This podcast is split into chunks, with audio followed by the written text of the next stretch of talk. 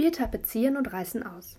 Bei Mamas Geburtstagsfeier, eine richtige war es ja nicht, hat Michael Papa gefragt, ob die Erwachsenen nicht am Wochenende alle zusammen zum Kegeln gehen wollen.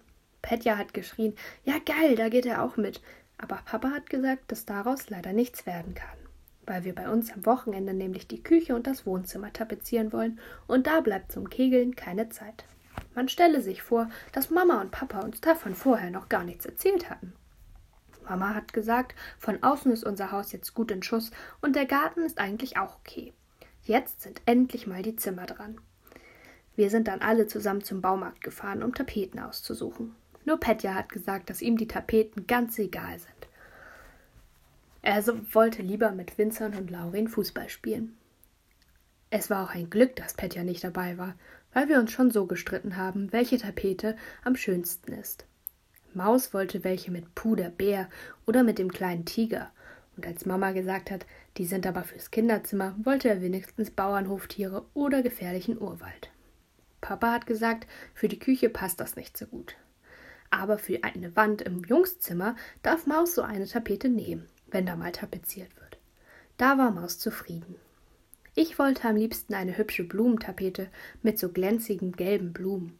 Aber Papa hat gesagt, eher nicht. Bestimmt finden wir noch was anderes. Am glücklichsten ist man immer mit etwas Praktischem, und darum haben sie eine langweilige Raufasertapete ausgesucht, ganz ohne Muster. Da kann man es ja gleich so lassen, wie es ist, finde ich. Das habe ich aber nicht gesagt, weil ich mich nämlich schon auf das Tapezieren gefreut habe. Ich finde das Einkleistern so schön und dass es in einem leeren Raum immer so klingt wie im Schwimmbad, wenn man redet. Man muss die Zimmer ja leer räumen, bevor man anfängt, sonst werden die Möbel ganz kleistrig. Aber in der Küche war das keine große Mühe, weil die Wandschränke drin bleiben konnten. Wir mussten am Freitag nur den Esstisch und die Stühle und das Gestell für die Tüten mit dem Papiermüll raustragen. Und Maus hat immer zugeschrieben: Und was soll ich machen, Mama? Was soll ich machen? Da hat Mama gesagt, Maus darf den Boden fegen. Das ist eine große Hilfe.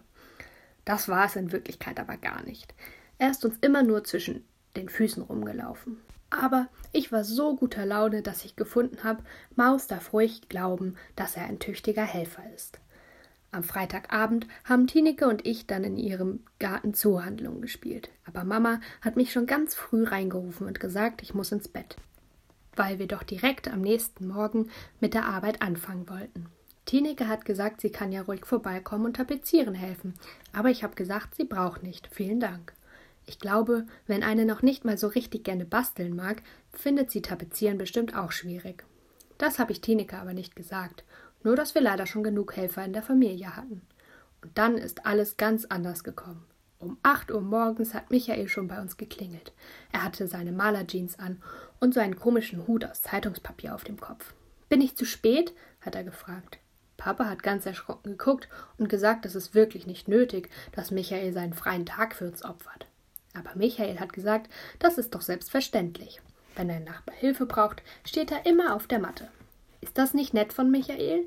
Ich finde, er ist von allen Nachbarn der allerliebste. Leider war es dann nachher aber ziemlich eng in unserer Küche. Wir haben den Tapeziertisch aufgestellt und Petja durfte in einem Eimer alleine den Kleister anrühren. Mama hat gesagt, sie hält sich vielleicht lieber erst mal raus. Aber Papa und Michael haben losgelegt und die Tapetenrolle auf dem Tisch ausgerollt und Bahnen abgeschnitten, die genau richtig lang für unsere Wände waren. Dann durften Petja, Maus und ich sie mit dem Kleister einstreichen, immer abwechselnd. Manchmal waren auch Klümpchen im Kleister, die mussten wir dann wegmachen. Sonst sieht die Tapete nachher an der Wand ganz hubbelig aus, hat Papa gesagt. Und Maus war schrecklich aufgeregt und wollte sich immerzu vordrängeln. Ich bin aber dran, du Schummelheini, hat er geschrien, als Petja gerade wieder den Pinsel in den Kleistereimer tunken wollte. Das hat aber gar nicht gestimmt. Ich bin aber dran, du alter Vordrängler. Und weil er so aufgeregt war, hat er die ganze Zeit rumgezappelt. Und da musste es ja passieren. Gerade als er Du alter Vordrängler geschrien hat, ist er aus Versehen mit dem Fuß gegen den Eimer gekommen und der Eimer ist umgekippt und der ganze Kleister auf den Boden gelaufen. Zum Glück haben wir in der Küche Fliesenboden, da ist es nicht so schlimm. Michael hat den Kleister ganz schnell weggewischt. Aber Papa hat gesagt, dass er nun doch langsam die Nase voll hat. Es ist immer schön, wenn Kinder helfen wollen, hat er gesagt, aber vielleicht ist unsere Küche einfach ein bisschen klein für alle. Michael und er schaffen das Tapezieren auch alleine. Da ist Petja wütend geworden und hat den Pinsel auf den Tapetentisch geknallt und Maus hat Manno, kann ich doch nichts für, geschrien und angefangen zu heulen. Zuerst wollte ich schimpfen, dass es gemein ist, wenn Petja und ich noch auch nicht mehr tapezieren dürfen, nur weil Maus noch so klein und dumm ist. Aber eigentlich fand ich es gar nicht so schlimm. Immer nur rumstehen und warten, bis man wieder eine Tapetenbahn mit Kleister einstreichen darf, finde ich nämlich eigentlich ein bisschen langweilig. Das habe ich aber nicht gesagt. Ich bin einfach mit einem bösen Gesicht hinter Petja her aus der Küche gegangen. Petja hat die Haustür richtig hinter uns zugedonnert. Typisch, hat er gesagt. Erst erzählen sie uns, dass man ihnen unbedingt helfen muss, und wenn man sich den ganzen Tag extra freigehalten hat, können sie einen plötzlich nicht mehr gebrauchen. Ich wusste gar nicht, dass Petja sich den Tag extra freigehalten hatte. Eigentlich sind seine Samstage doch sowieso frei. Immer muss Petja so reden. Vor ihrer Haustür haben Fritzi und Jule auf ihrer Pforte gesessen und haben wütend ausgesehen. Dabei dürfen wir nicht auf den Pforten schaukeln. Davon können die Scharniere kaputt gehen. Aber ich habe mich gefreut, dass Fritzi und Jule draußen waren. Eigentlich hatte ich plötzlich viel mehr Lust dazu, mit Fritzi und Jule zu spielen, als die Küche zu tapezieren.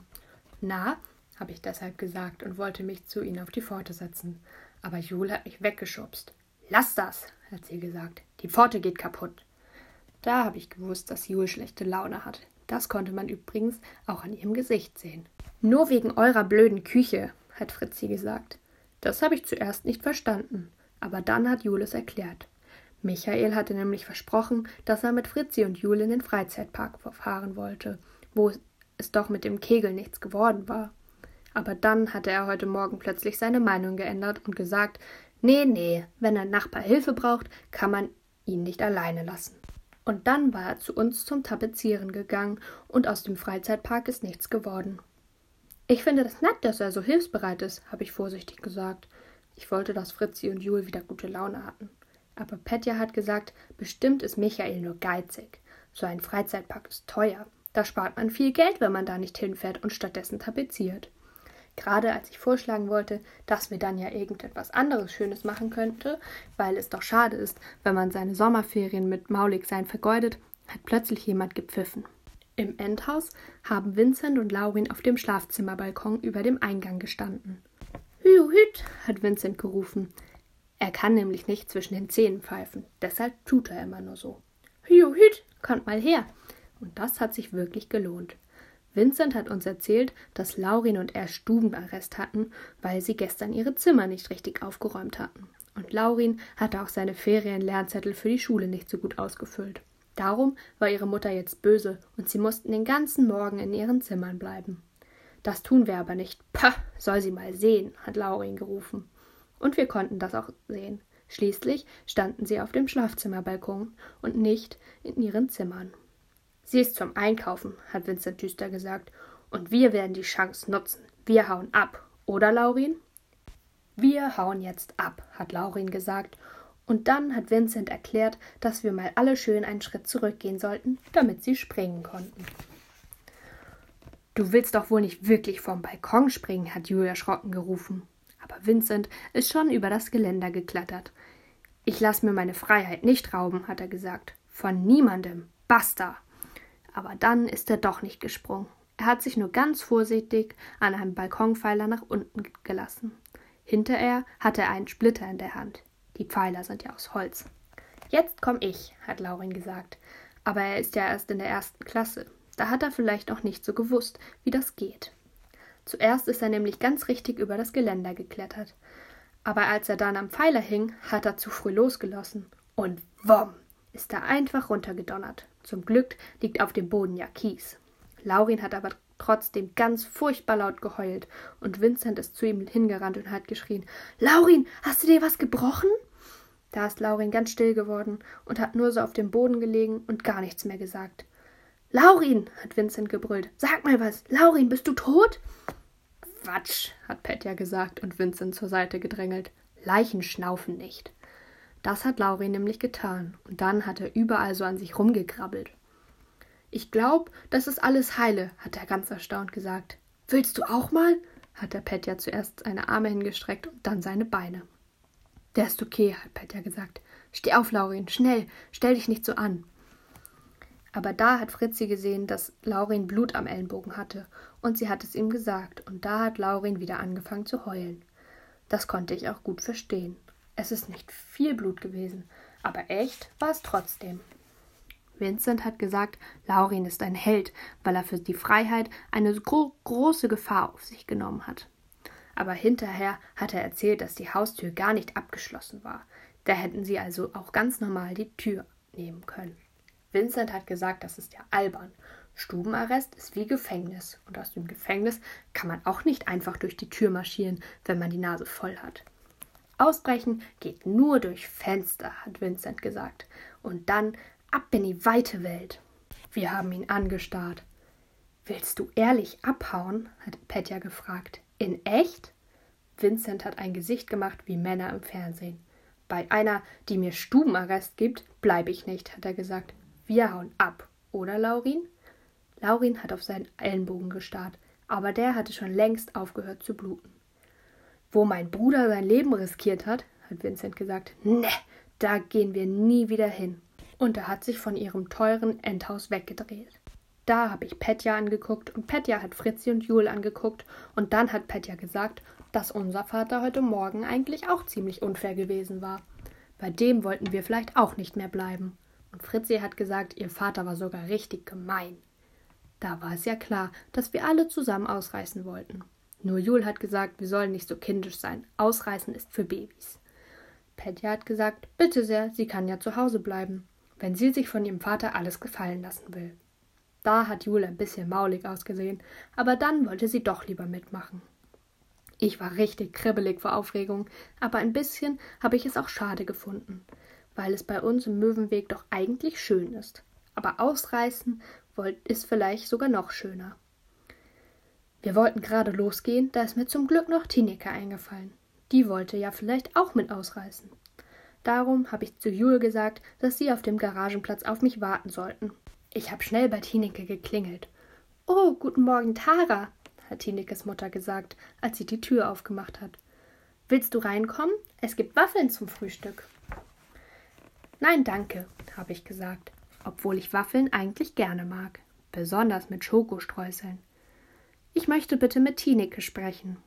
Die ist aber sowieso schon gekommen. Na, hallo Tara, hat sie gerufen. Wollen wir gleich weiter Zoohandlung spielen? Ich habe den Kopf geschüttelt. Weil ihre Mutter immer noch dastand, konnte ich ihr ja nicht sagen, dass ich nur gekommen war, um sie zum Ausreißen zu holen. Könnten Sie vielleicht bitte mal weggehen? habe ich zu Tinekes Mutter gesagt. Sie hat gelacht und gesagt, aber bitte, klar, wenn ich so höflich frage, geht sie doppelt gerne. Das muss ja wohl ein ziemlich großes Geheimnis sein, das ich mit Tineke besprechen will. Und das war es ja auch. Teneke war ganz aufgeregt, als ich ihr erzählt habe, dass wir abhauen wollten, und sie hat gesagt, es macht nichts, dass sie gerade keinen Krach mit ihren Eltern hat. Abhauen kann sie trotzdem mal kurz. Sie muss nur noch ihre Waffeln aufessen. Ich habe ihr vorgeschlagen, dass sie zum Ausreißen auch noch eine kleine Wegzehrung mitbringen sollte. Später wollten wir uns natürlich Arbeit suchen und Geld verdienen. Oder vielleicht auf der Straße singen und einen Hut hinstellen. Aber es konnte ja nicht schaden, wenn wir für den ersten Tag erstmal was zu essen dabei hatten. Leider wusste Tineke nicht genau, was Wegzehrung bedeutet, darum hat sie nur eine Cola mitgebracht, als sie zu uns auf den Garagenplatz gekommen ist. Aber wenigstens eine von den Riesenflaschen. Dann aber los, Männer, bevor der Feind uns aufspürt, hat Petja gesagt. Ich finde nicht, dass Mama und Papa und die anderen Eltern richtige Feinde sind, aber man muss das ja so sagen. Dann macht es viel mehr Spaß. Vincent hat gesagt, wir sollen ihm alle einfach möglichst lautlos folgen. Er hat sich nämlich schon genau überlegt, wohin wir ausreisen können. Und das war ja ein Glück. Wir anderen wussten schließlich mit dem Weglaufen nicht so genau Bescheid. Da war es doch gut, dass Vincent alles in die Hand genommen hat. Als wir aus dem Möwenweg abgebogen sind, habe ich mich noch einmal umgedreht und zurückgeguckt. Es konnte doch sein, dass ich unser Haus nie mehr wiedersehen würde. Da hatte ich plötzlich einen richtigen Kloß im Hals. Eigentlich war es ja alles schrecklich traurig. Man stelle sich vor, wenn wir wirklich niemals zurückkommen würden. Ich habe lieber angefangen zu rennen und Fritzi gegen den Arm geboxt. Fang mich doch, habe ich geschrien. Fritzi ist ja nicht halb so schnell wie ich.